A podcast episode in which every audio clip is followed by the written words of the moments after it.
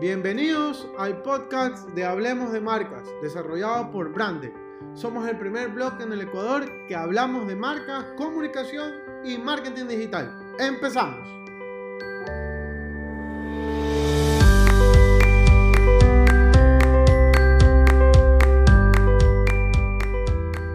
Hola emprendedores, ¿cómo están? Bienvenidos al podcast número 20 de nuestro canal de Brandec, Hablemos de Marcas. Quiero agradecerles a todos ustedes por haberme compartido su espacio, su tiempo durante todos estos capítulos que hemos tenido.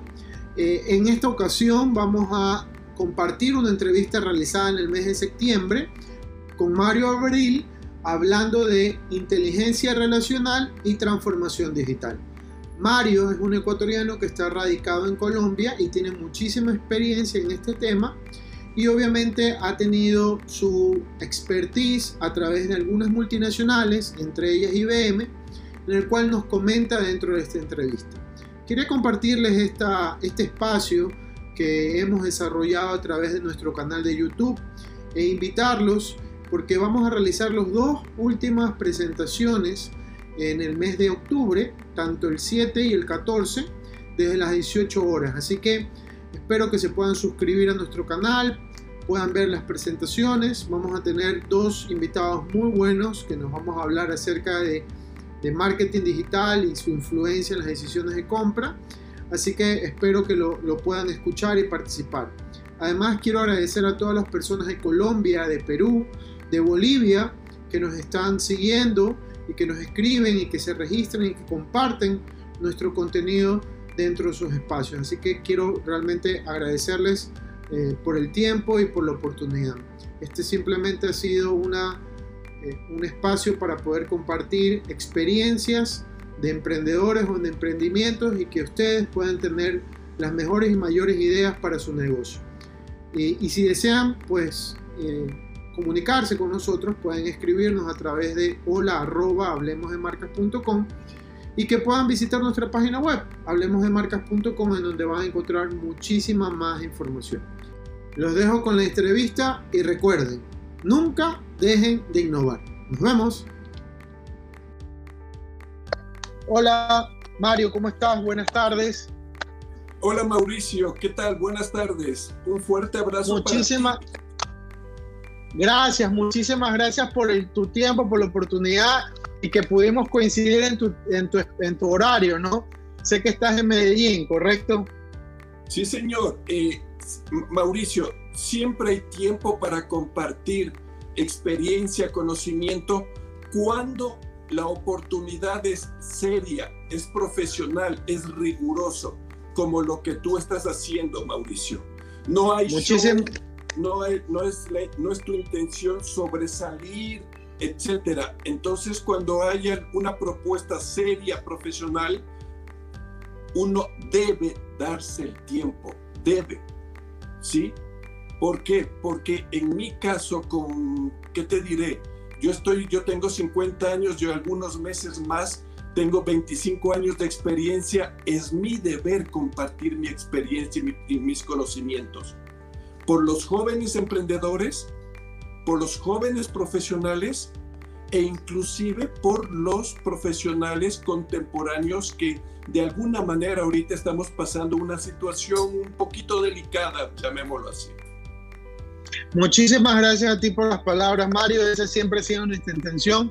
Desde Brandec hemos querido compartir información, conocimiento, que muchas veces ya nos pasa y simplemente es como decir qué es lo que pueden hacer como para solucionarlo, ¿no? Me gustaría que te presentes un poco más. Yo, yo leí tu, speech, pero me gustaría que me que cuentes un poco más de tu experiencia, de haber trabajado en todas las multinacionales que mencionaron y, cómo, te cómo lo has visto tú desde esa perspectiva de ser consultor y también haber trabajado en una empresa, pues, ¿no? Mira, he tenido la fortuna de trabajar en tres multinacionales de diferentes industrias. Uno la primera fue, en ese momento era Bell de lo que ahora es Movistar, ¿sí? Imagínate. Luego eh, en IBM, y en IBM ya viví la primera transformación, el primer shock digital, llamémoslo así, tecnológico, que fue el cambio de milenio. ¿Sí? Yo no sé si tú te acuerdes, quizás eras muy pequeñito, se creía que en el cambio de 1999 al 2000 posiblemente todas las, todos los equipos informáticos se iban a caer. Y ese 31, y ese 31 de diciembre de 1999 yo lo pasé con el mayor grado de estrés profesional en el centro de cómputo con todos los respaldos mm. tecnológicos habidos por haber. Yo manejaba el área de telefonía y de comunicaciones, de telecomunicaciones.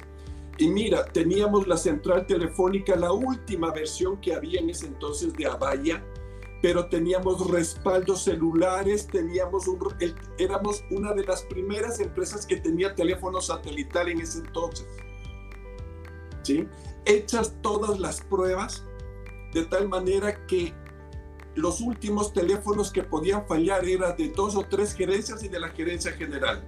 ¿Qué fue lo que pasó en ese segundo de cambio de milenio? Nada. Absolutamente nada. Pero estuvimos preparados, porque si nos hubiéramos sobreconfiado, hubiera sido otra historia.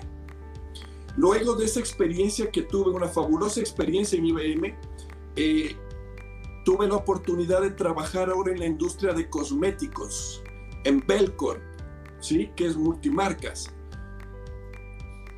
Y ahí pude aplicar al mil por ciento toda mi experiencia de telecomunicaciones con el mundo de, de, operaciones y con el mundo de servicio al cliente. Entonces se cerró ese, ese círculo de tres grandes radios que es eh, tecnología, procesos y gente. A cargo mío, ya no a cargo mío, yo trabajaba con un equipo de 28, 29 personas, pero nuestros clientes, que era nuestro equipo de ventas, eran más o menos 310 gerentes de ventas. Imagínate, industria cosmética donde el 90 y pico por ciento eran mujeres, tanto en la parte administrativa como equipo comercial. Fue un aprendizaje enorme. Eso fue hasta el año 2010.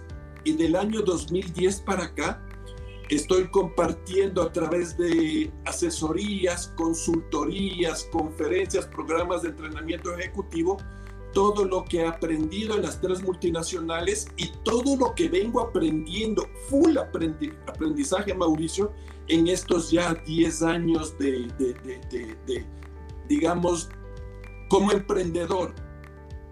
¿Sí? Porque eso es lo que yo soy, un emprendedor con una marca personal, Mario Abril. Mario, coméntame una cosa que me gustó. Dijiste tecnología, procesos y gente. ¿Cómo descubriste esa, esa amalgama de opciones para poderlo trabajar? Lo descubrí en IBM. En IBM yo trabajé los siete años y pico en centro de cómputo. Mauricio, me di cuenta de que yo no era el ingeniero, no soy el ingeniero de telecomunicaciones de centro de cómputo. Yo saqué mi ingeniería en la Politécnica Nacional, ingeniería en telecomunicaciones, en electrónica y telecomunicaciones todos mis respetos al ingeniero de centro de cómputo, a ese ingeniero que sabe dónde calibrar, qué cambiar para que produzcan eh, ¿sí? mejoras. Sin embargo, yo me di cuenta que era el ingeniero que debía investigar cómo la tecnología podía mejorar los procesos operacionales, administrativos, comerciales para que la gente pueda ser más productiva. Entonces, ¿qué te diré? Si uno cree en Dios, en la Virgen, en los astros, por ahí vino en el año más o menos 2002, 2003, viene un anuncio donde dice, necesitamos un ingeniero con este perfil, etcétera, etcétera. Solo faltaba que se llame Mario Abril. y entramos a la multinacional de cosméticos cuando tenía seis meses de iniciado operaciones en la empresa. En, Ecuador, perdón. ¿Sí? Entonces arrancamos generando todos los procesos de lo que es servicio, atención al cliente, servicio al cliente, etcétera. Inclusive contratando, fuimos el primer país en el que contrató un call center externo E imagínate entonces toda la cantidad de procesos. Y al comienzo éramos cuatro y luego llegamos a ser 29 porque manejábamos todo lo que es cambios, devoluciones, reclamos, facturación, servicio al cliente, etcétera. Que es algo lo que ahorita, que, es como un principio de lo que ahorita está ocurriendo en la actualidad, ¿no? Que la gran mayoría de lo que estamos trabajando tenemos herramientas o procesos ya predeterminados para mejorar el, trabajo en el día a día que van eh, asociados con estas herramientas digitales, por así decirlo, que, que nos brindan a nosotros una mayor solución. Creo que por ahí también va el tema, ¿no? Sí, señor. Yo tengo una preocupación actual para poquito a poquito ir entrando en el tema. Ahorita con la cuarta revolución industrial se está, se está fomentando de manera superlativa los estudios técnicos, tecnológicos y de ingeniería. Sin embargo, Mauricio, no a una empresa no le sirve contratar al mejor experto en tecnología si no sabe relacionarse con el resto de equipos de trabajo. ¿De qué me sirve a mí un experto en blockchain? ¿Sí? Si no sabe, si no sabe vender la tecnología, su tecnología a gente que sabe poco o nada, como los clientes, o, no sabe comunicarse de manera asertiva con inclusive con grandes gerentes. Ya no es el momento de tener cabezas cuadradas. Una cabeza cuadrada profesional es el que sabe un millón por ciento de un tema específico es que Mauricio, discúlpame, yo soy abogado y yo solo soy abogado y no puedo hablar más que de leyes. Y no se da cuenta que ese abogado, aún trabajando de manera independiente, él va a tener que interrelacionarse con muchos profesionales. Punto uno. Entonces ya necesita otro tipo de inteligencias. Punto dos. Debe saber comunicarse de manera profesional. Punto 3. Debe tener una inteligencia emocional a la altura de tal, de tal manera de poderse manejar de manera correcta en situaciones críticas. Entonces, a mí me encanta el perfil profesional tipo T, una vertical gruesa que es el expertise tuyo en un tema específico. Y cuando hablo de expertise, hablo de tres elementos, experiencia, conocimiento y habilidades. Entonces, yo soy el abogado, soy el, la persona que sabe de un negocio, soy el profesional, el, el de contador, un de contabilidad. Sí, soy experto en eso, pero falta la línea horizontal de la T, que es el conjunto de capacidades, de habilidades, de conocimientos, ¿sí? que le dan que le hacen poderoso la profesión que tú tienes. Porque ahora, más que nunca, se habla de marca personal y de marca personal digital. Entonces, ese abogado, ese emprendedor, ese dueño de negocio, el dueño de panadería, ese dueño, sí, el emprendedor que, que está recién iniciando, tiene que ser experto en algo, pero tiene que tener un conjunto de capacidades y habilidades que le permitan relacionarse de manera adecuada para tener proveedores ¿sí? que confíen en él, colaboradores, no empleados, que confíen en él y clientes que confíen en él. Estos tres grandes públicos son los principales que te van a permitir sobrevivir en una crisis brutal como la actual que hemos vivido estos seis meses y te van a permitir salir adelante, tanto comercialmente como reputacionalmente. Mario, aquí, perdona, aquí hablamos de comunicación y el problema de la comunicación es que es, primero, estamos hablando de una comunicación que, que, tiene que ver mucho con el tema de la percepción, por un lado. Y segundo, al tratar de hablar de comunicación asertiva, vamos a tener muchos errores. Y vamos a tener muchos errores porque nos equivocamos al momento de hacer algunas cosas, porque no somos perfectos en ese sentido. ¿Cuál es la, cuál sería la oportunidad ahí de mejora de la persona para, para aprovechar una mejor comunicación? Tú, tú estás diciendo algo muy importante. Existe la percepción y es cierto, sobre todo cuando hay comunicación. Por eso es importantísimo conocer a quién nos estamos dirigiendo. ¿Ya? Yo, sigo, yo sigo a pesar de que el, video, el video se, se, se pasmó. Entonces, y hay otra cosa, Mauricio. Hay que definir claramente los términos para que no queden en el aire. Y cuando yo hablo de comunicación asertiva, tengo el deber de conceptualizar de manera clara qué es para mí, por lo menos, y para la agencia, ¿ya? ¿Qué es comunicación asertiva? Y para mí es palabras correctas, en el momento correcto y con las personas correctas. Ya, Mauricio dice, no, no, para mí comunicación asertiva es otra cosa. Está muy bien y puede ser diametralmente opuesto tu concepto al mío. Sin embargo, debemos tener muy bien conceptualizados los términos y correctamente comunicados. Porque si es que tú y yo, Mauricio, colaboramos en la misma empresa y uno de los valores de la empresa es la asertividad, tú y yo deberíamos entonces poner en práctica ese concepto como fue conceptualizado. ¿Cuál es el gran problema? En las empresas se ponen muchos términos, muchos valores, y uno de ellos, la innovación, que es la calentura ahorita de, de, ¿sí? en las empresas.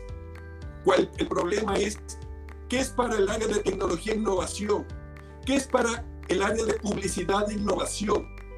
¿Qué es para el área de, de, de publicidad e innovación?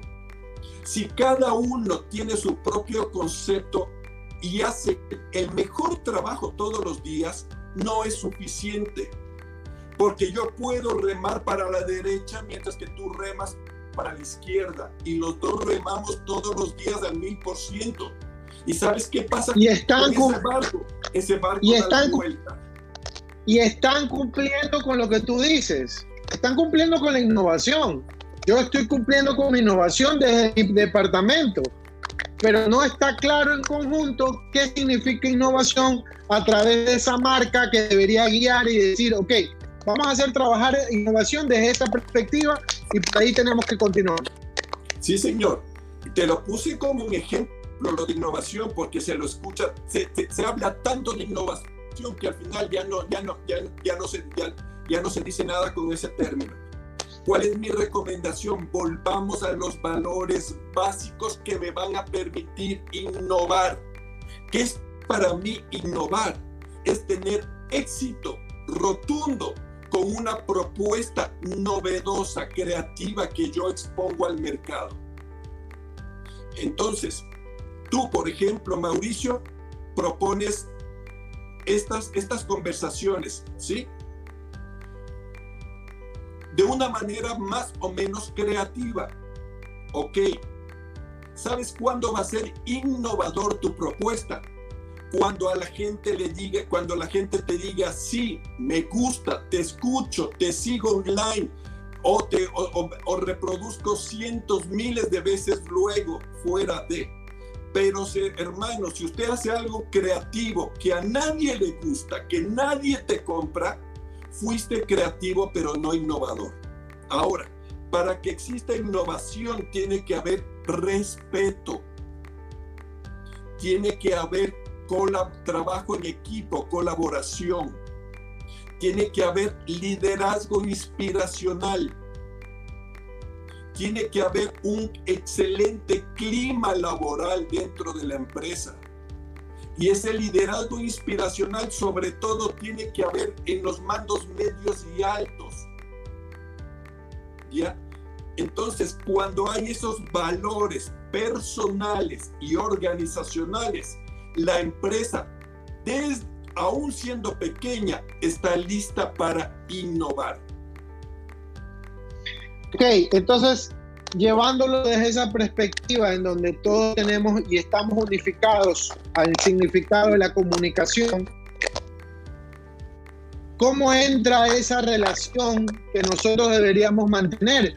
Porque tú tienes la idea, tú tienes tu percepción, yo también tengo la mía, la podemos unificar, pero al final del día eh, me llamo Mauricio, tú te llamas Mario, me explico, no, no sé si, si, si comprendes cuál es al final podemos tener toda la misma percepción, pero es mi personalidad, tú tienes una diferente personalidad. ¿Qué es lo que, cómo podríamos trabajar ahí? ¿Cuál, ¿Cómo podemos empatar eso? Ya. Cuando se habla de cultura organizacional deben existir los valores no negociables.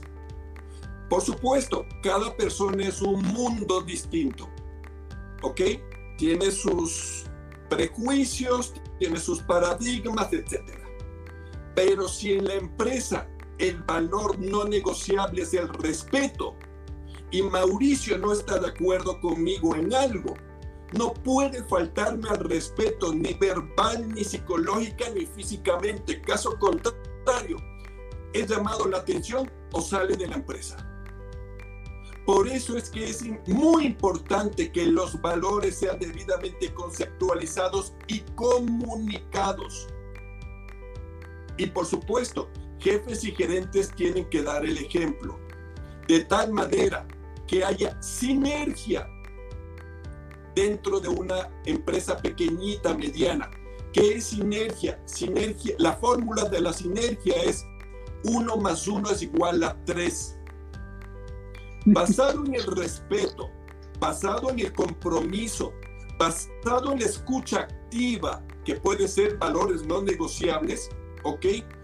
Tus ideas, Mauricio, desde tu personalidad, desde tu expertise, sumada a las mías, los resultados van a ser extraordinarios.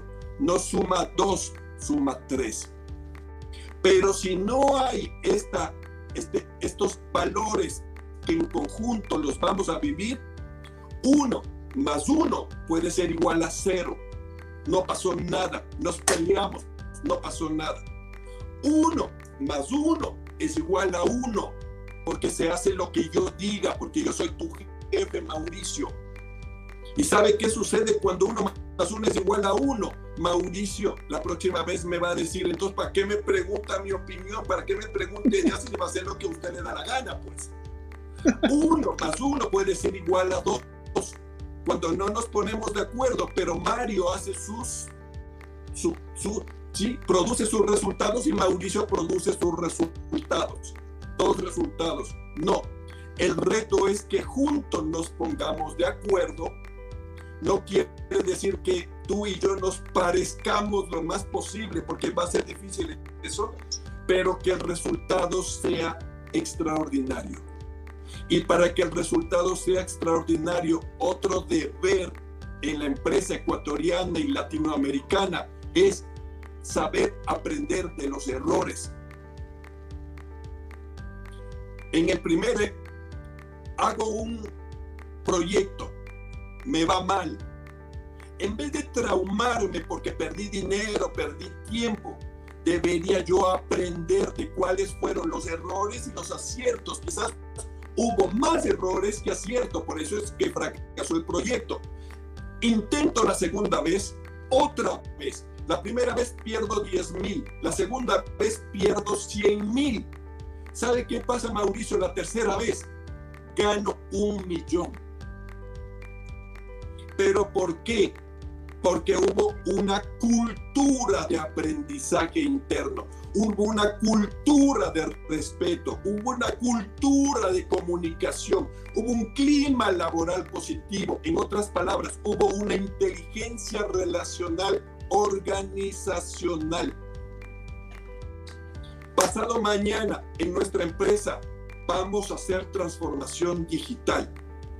Ojo, transformación digital no es salgamos en las redes sociales. Transformación digital no es pongámonos un e-commerce. No. WhatsApp Business, WhatsApp Business. O, hagamos WhatsApp Business, etc. O hagamos inclusive, sí, webinars. Ya, y cada gerente cada mes tiene que darse un webinar de tres cuartos de hora. No, transformación digital, como su nombre lo dice, es transformar todos los procesos, primero que están caducos, que te anclan ¿sí? a la ineficiencia y a, la ineficacia. Esos procesos o son eliminados o son transformados a procesos digitales. Segundo, los procesos, los procesos que son principales para el logro del propósito de la empresa, de la visión para la, el logro de la misión, etcétera, también son reevaluados para transformarlos digitalmente. Entonces la transformación digital quiere decir reestructurar, ni siquiera afinar, reestructurar el modelo de, negocio para hacerlo digital. ¿Y sabe qué es lo que está pasando en Latinoamérica? Yo te lo hablo desde la experiencia, no desde la tendencia, Mauricio. El 70% de proyectos de transformación digital se quedan en stand-by luego del año de haber iniciado. Razones. No hubo la tecnología necesaria, suficiente. Mentira. Hoy hay toda la tecnología. Es tecnología inicial, es cierto, pero es la tecnología suficiente y necesaria para hacer transformación digital. Segundo, no hubo los expertos en transformación digital. Mentira. Si no hay expertos colombianos, va a haber expertos mexicanos, brasileños, norteamericanos, europeos, asiáticos o hasta de Sudáfrica. Yo me puedo traer expertos. ¿Sabe qué es lo que está fallando? la empresa no estuvo lista para hacer un cambio en su modelo de negocio. No estuvo lista. Y cuando yo hablo de empresa no me refiero a procesos, ni a tecnología, ni a dinero. Me refiero a personas. Y como tú muy bien lo dijiste al comienzo, la persona, lo, el ADN de la persona es su cultura, su modo de pensar, su modo de actuar, su modo de comunicarse. ¿Sabes, Mauricio, quién se opone a una transformación digital dentro de la empresa? No se opone la secretaria, ni el analista, ni el operativo. El propio, el propio dueño. El jefe, el gerente y el dueño se oponen a la transformación digital porque están anclados al pasado. ¿Para qué vamos a hacer transformación digital si así lo hemos hecho por 30 años y nos está yendo bien? ¿Y qué es, qué es eso de transformación digital si yo no quiero redes sociales, no quiero WhatsApp?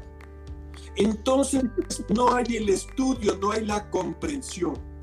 ¿Cuál es mi propuesta? Por eso yo estoy en Medellín. ¿Por qué no estoy en Ciudad de México? ¿Por qué no estoy en Buenos Aires? ¿Por qué no me quedé en Quito? Porque Medellín es la sede para Latinoamérica de la cuarta revolución industrial. Entonces aquí la transformación digital está en la sangre, ¿sí? en las venas de la pequeña, mediana y gran empresa. ¿Cuál es mi propuesta para ellos? Antes de lanzarte a un mega proyecto de cientos de miles de dólares, de cientos de millones de pesos colombianos, dedícate seis meses, ocho meses, nueve meses a mejorar la cultura organizacional, a mejorar la inteligencia relacional dentro de la empresa.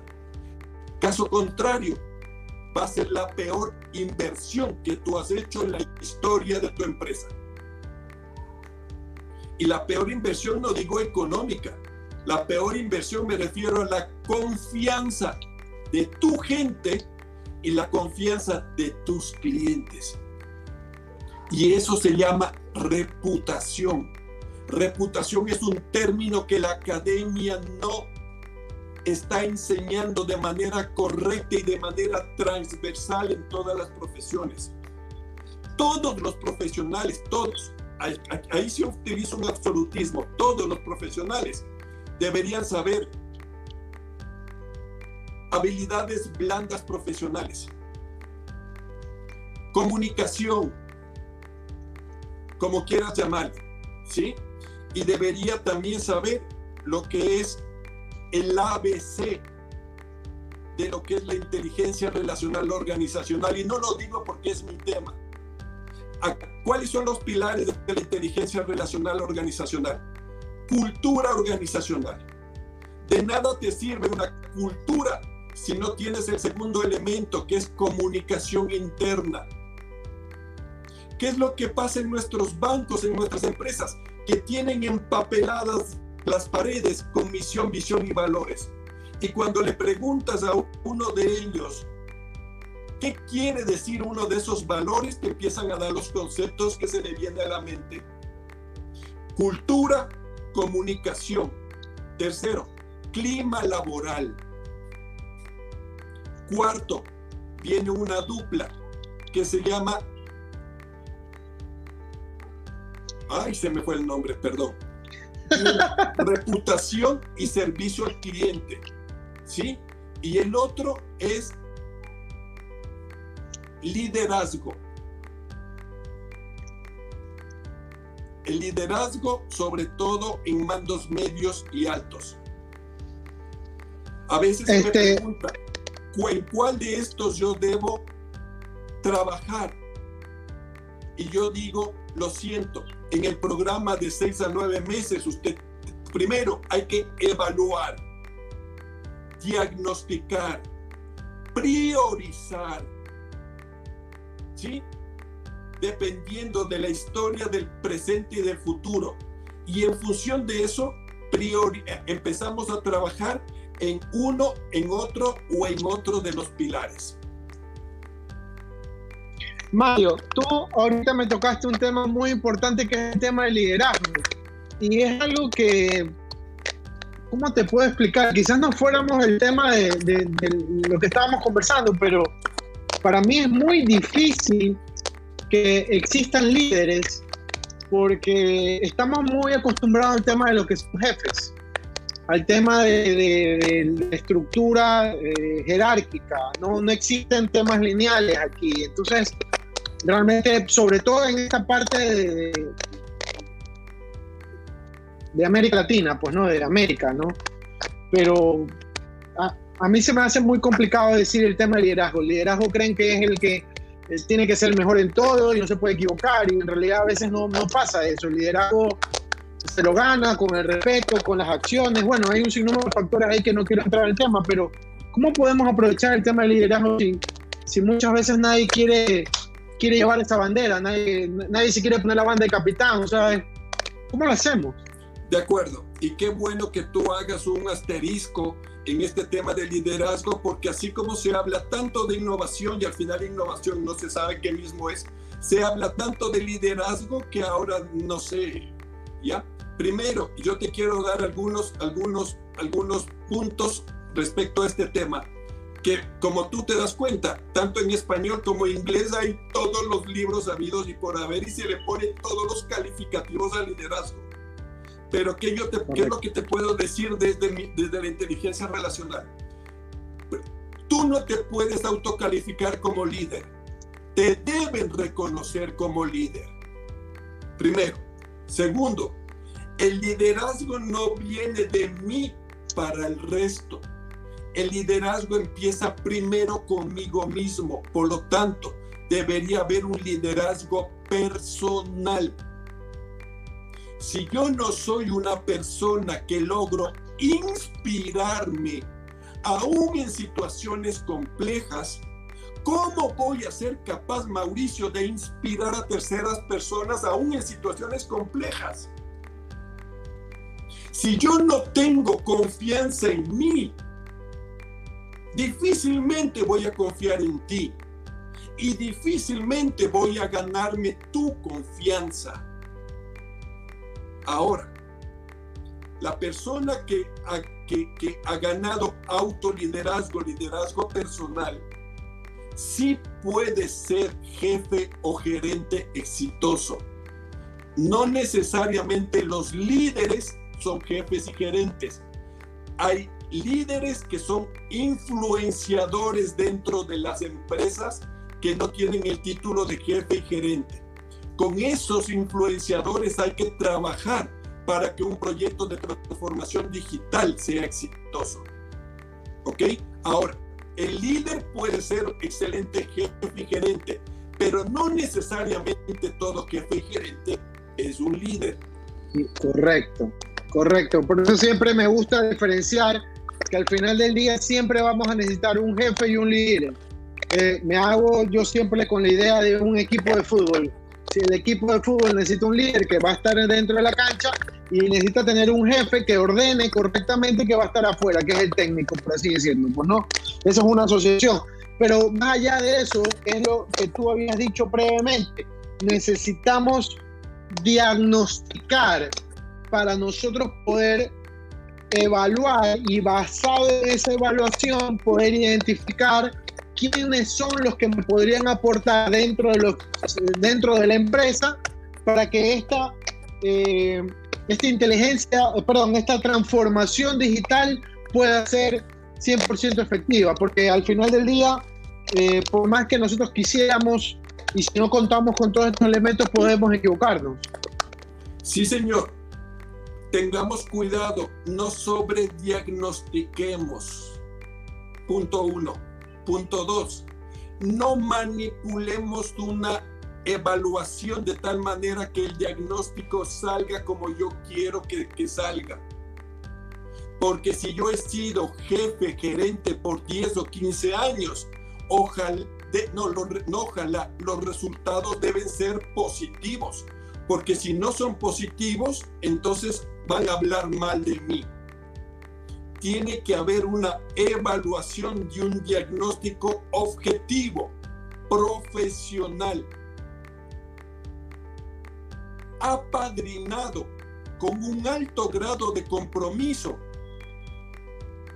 del gran jefe, del gerente general, del dueño de la empresa.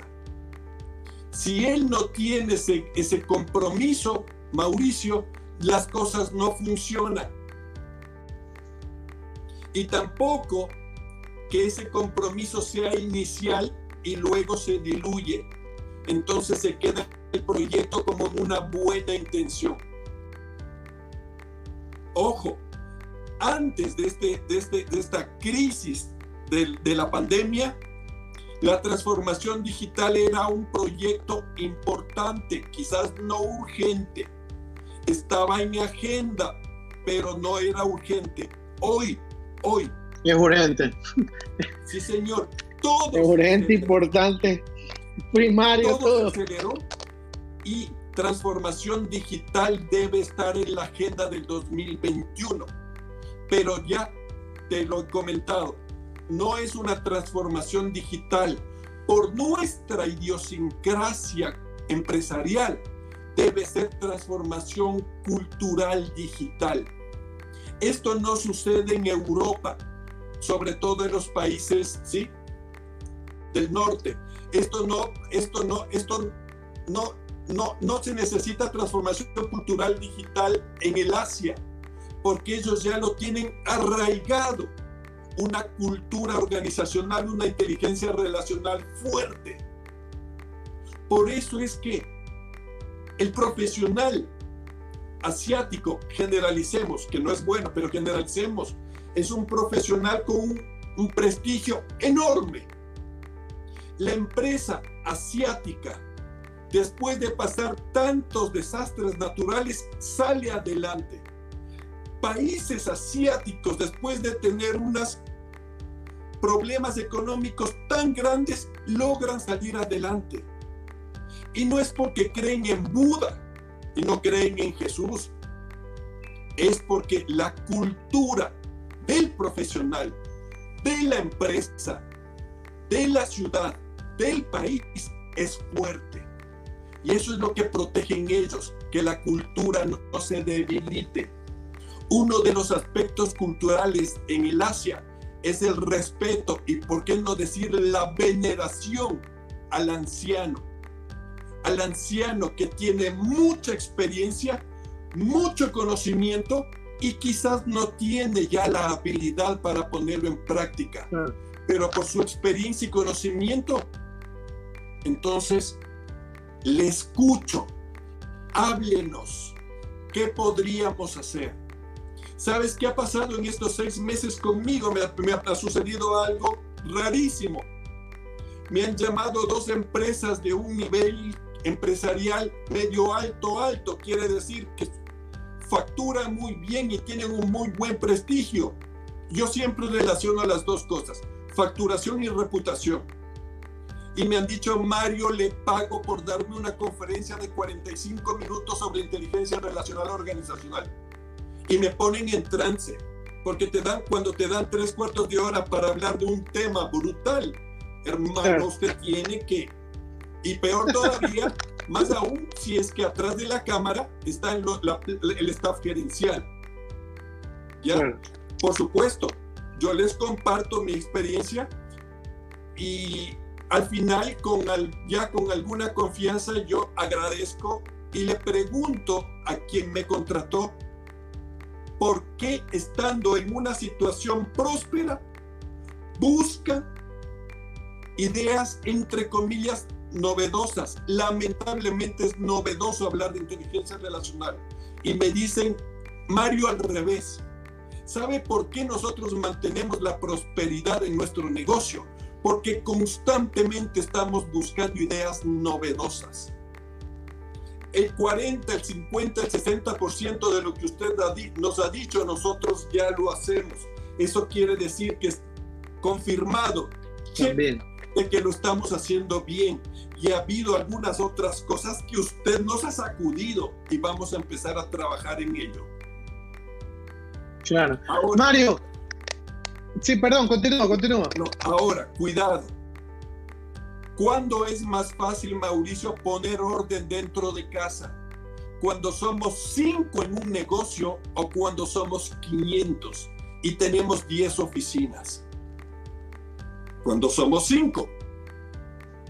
Entonces, no, si usted tiene un negocio pequeño, usted que me está escuchando tiene un negocio pequeño y son dos, tres, cinco, diez, no se excluya de estudiar y aplicar inteligencia relacional organizacional. Empieza a estudiar. No hay maestrías lamentablemente en esto. Empieza a estudiar. Escríbame, escríbale a Mauricio y yo te comparto el documento base de inteligencia relacional organizacional. Si quieres inclusive de manera gratuita, te doy un año de membresía a la primera comunidad de estudio de la inteligencia relacional. Muchísimas gracias. Mauricio, ¿de quién depende aprender esto, que es la base de todo? De mí.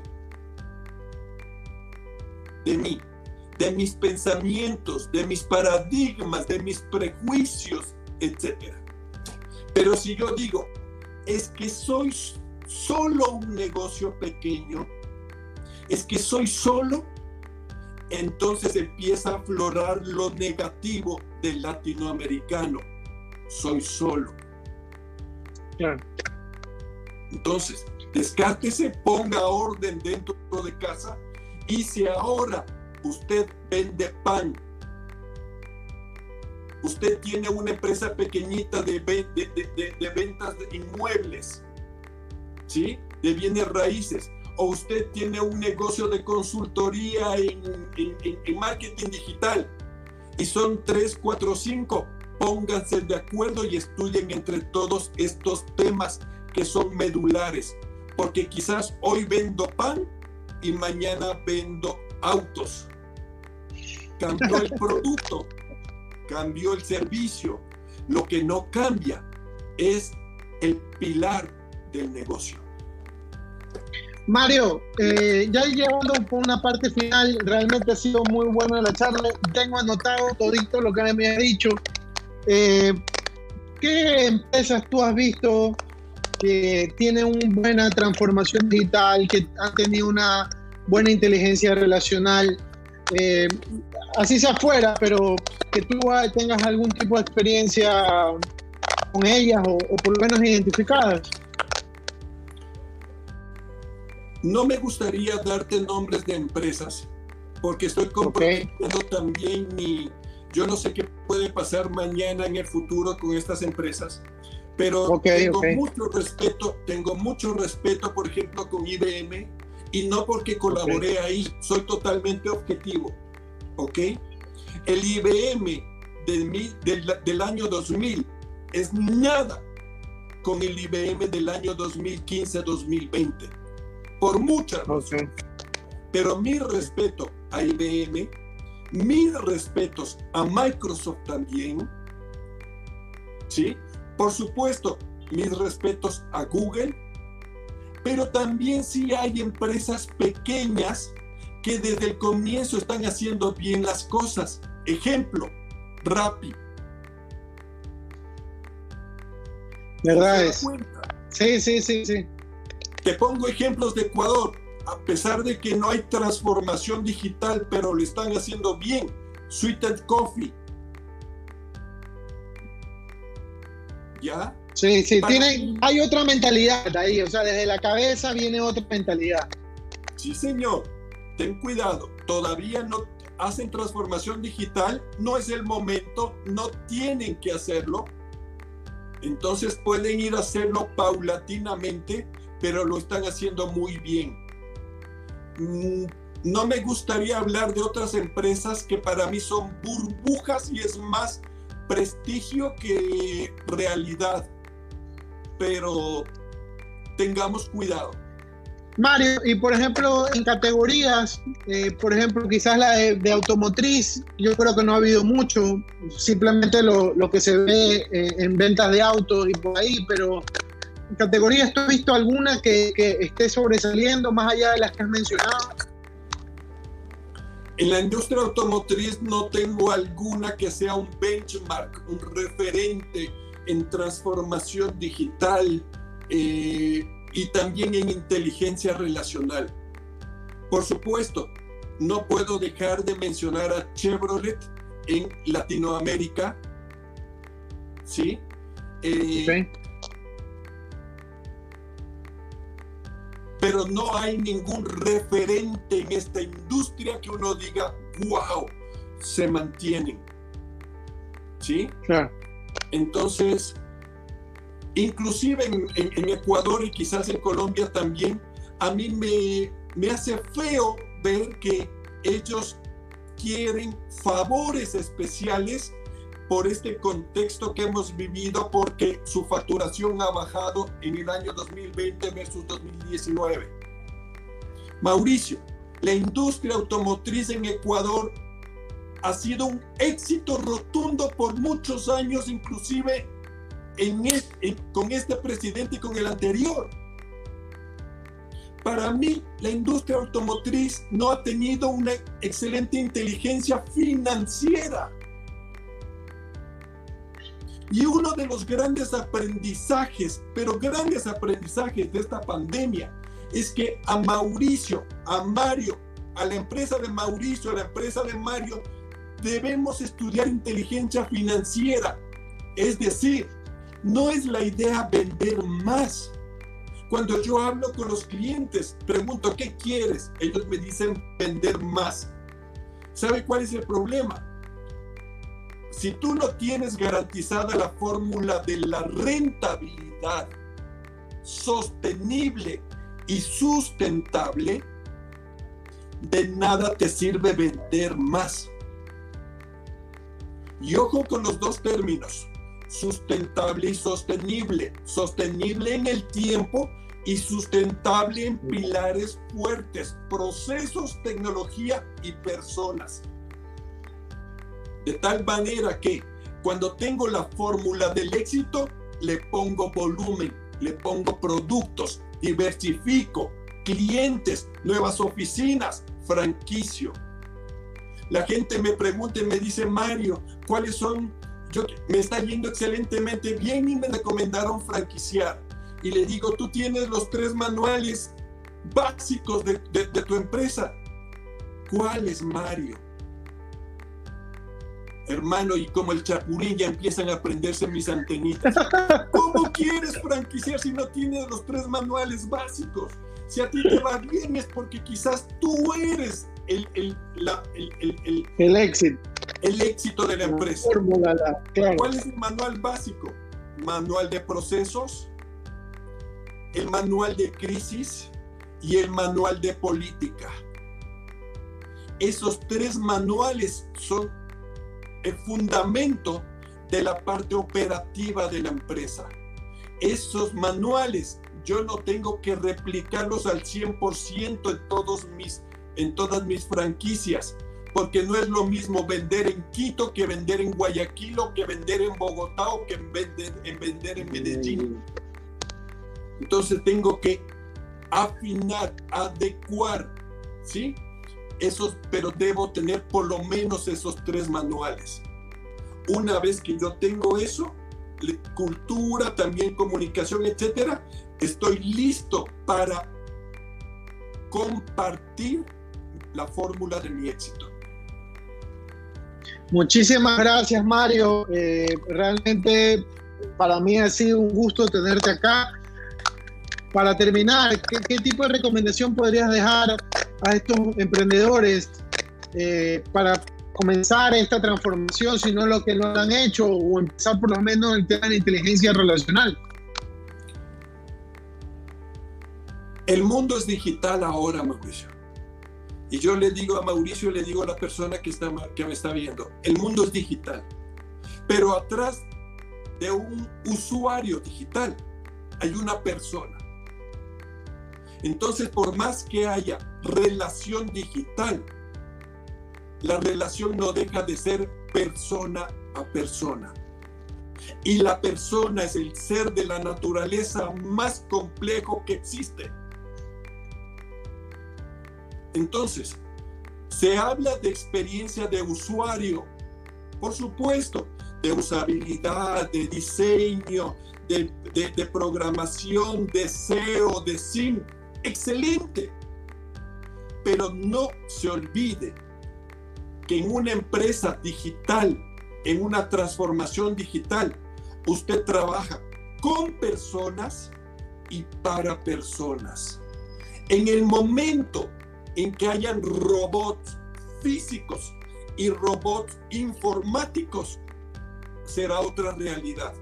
Pero aún así, todavía hay el reto de enseñarle al robot físico de que sonría con calidez, de tal manera que Mauricio acepte y compre esa sonrisa cálida. ¿Sí? Entonces, el, mundo está, el mundo se digitalizó. Usted tiene que pensar en corto, en mediano plazo, pero no en largo plazo en digitalizar. Eso quiere decir fortalecer los pilares organizacionales. Y déjame solo decirte una, una cereza del pastel. Seamos más ambiciosos. Hagamos más dinero cuidando los valores de la empresa, de la organización, del negocio. No codiciosos, ambiciosos. Eso es lo que nos falta. La gran mayoría de nosotros somos de la gran clase media, del empleado que gana 900 dólares, 600 dólares, 1500 dólares, 2000 dólares. No somos el gran gerente que gana 10 mil, 15 mil dólares mensuales. Las empresas necesitan de las clases medias profesionales, pero eso no quiere decir que la clase media sea mediocre. Si usted colabora en una empresa, aprenda a ser un colaborador de excelencia. Quítese de la cabeza el término muy bueno. Si usted aspira a ser muy bueno, va a llegar a ser bueno. Como cuando en el colegio tú aspirabas a sacar 17 y sacabas 15 y te, te quedaba suspenso. En el mundo real es igual. Usted tiene que aspirar a ser excelente para ser muy bueno, porque en nuestros países hay pocos profesionales y negocios muy buenos. La gran mayoría son buenos o mediocres. Por eso el 70% de proyectos de transformación digital fallan en menos de un año.